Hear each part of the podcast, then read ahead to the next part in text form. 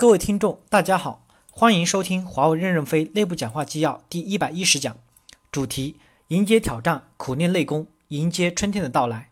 接上文，第三部分，普遍客户关系是我们差异化的竞争优势。创造一种合同的来源的思维方式是多方面的，不要单纯的就那一个企业。去年我和一个部门接触，我对他们很不高兴，我发现他们工作有问题，他们把工作面缩小到针尖那么大，搞来搞去似乎决策的就那么一个人，处级干部、副总裁干部什么的都不考虑了，这是战略性、结构性的错误。所以那时我就提出要搞好普遍的客户关系。我认为普遍的客户关系，华为公司在近一两年进展情况是很好的。小公司只搞一个两个关系，最关键的关系成本最低。但是现在决定事情的时候，也是要大家讨论的，大家意见也不可能逆水行舟。中国现在政治环境下，谁敢逆水行舟？即使本来自己是问心无愧的事情，也不敢逆水行舟。就包括我，我在华为公司这么长时间，问题讨论不出来，就下次再讨论。我心里怎么想的，嘴上也不说。最后大家说的和我想的一样，我就说也赞成这个方案。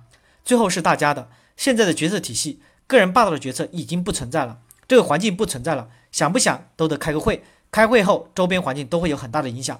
我们有两百多个地区经营部，有人说撤销了可以降低很多成本，反正他们手里也没合同，我们还要不断的让他们和客户搞好关系。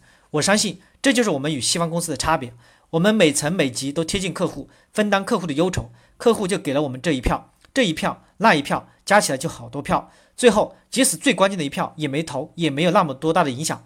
当然，我们最关键的一票同样也要搞好关系，这就是我们与小公司的区别，做法是不一样的。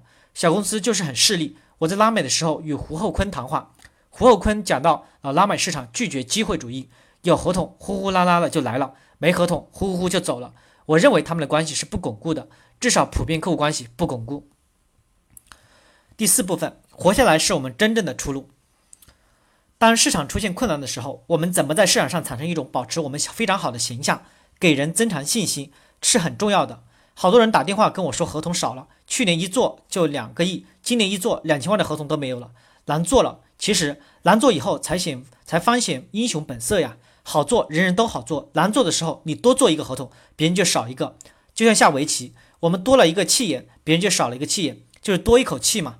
市场竞争我们讲多留给。留点给别人。首先，我们得自己先活下来。如果我们自己也活不下来，按市场法则本身就是优胜劣汰。国际上的市场竞争法则不是计划法则，是优胜法淘汰。客户也是嫌赚贫爱富的，银行也是嫌贫爱富的。富人谁想到贷款，银行抓住你；穷人见死都不救，因为救死扶伤是民政部门的事儿，不应该由银行来承担对社会的救死扶伤的问题，也不能依靠我们这种先进的企业。我们交税纳税，由国家拿这些税收来解决这些救死扶伤的问题。兄弟之公司之间的竞争时候，我们要争取更大的市场份额和合同金额，这才是我们真正的出路。第五部分，海外市场已呈现胜利的曙光，我们现在要有精神准备，要振奋起精神来。海外情况非常的很好，今年独联体地地区部、亚太地区部会在上半年开始有规模性的突破。大家今年知道，呃，大家知道今年一季度我们出口大于内销。国内销售低于出口，当然，国内是因为萎缩了一点，但是出口也涨得太猛了一点，与去年同期增长了百分之三百五十七。今年下半年后，我们认为中东北非地区部要起来。昨天走在马路上，听到了东太平洋地区部的汇报，今年也要销售七千多万美金。在发达地地区、发达国家、发达地区的欧洲地区部，我还没听汇报。去年汇报比较保守，今年也起来了。我想明年南美地区部也要起来。南美地区现在在做什么呢？到处在测试，到处在开实验室，这就是市场开始走向新的培育的迹象。中东北北非地区今年夏天可能起来，九幺幺以后长征坐不住了，本在公司还能工作半年，坐不住了，要回到北美去。我对他说，九幺幺后大家不想坐飞机，开起会来，会议会会议电视肯定就有市场。美国，我想几十亿美金左右的市场可能还是存在的。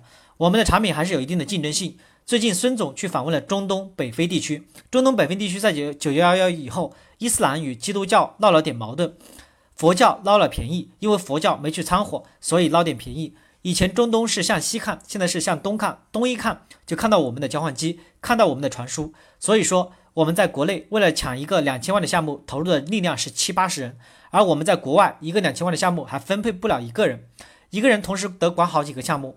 我认为今年中东北非地区会好起来。去年销去年销到几千万，今年应该有相当大的规模起来，出口利润还是很好的。智能网国内六块钱一线，国外十五美金到四十美金一线，还是要出口。我认为有必要动员大家，至少动员在座的部下要输出一些到海外去。海外的进步是很大的。当时出来时，一些人认为公司不要我们了，把我扔出去了。出来几年一看，感觉在海外的锻炼很大的，进步很快，成长很快，这是客观事实。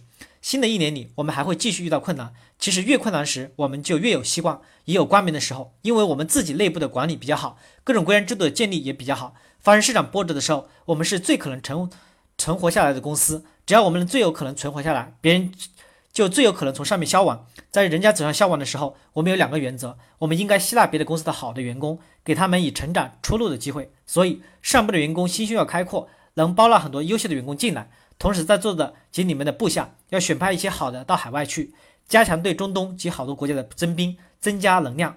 大家要有新的思维、新的方法和创造性的工作及思维方法去改善这种市场状况。感谢大家的收听，敬请期待第三部分的讲解。谢谢。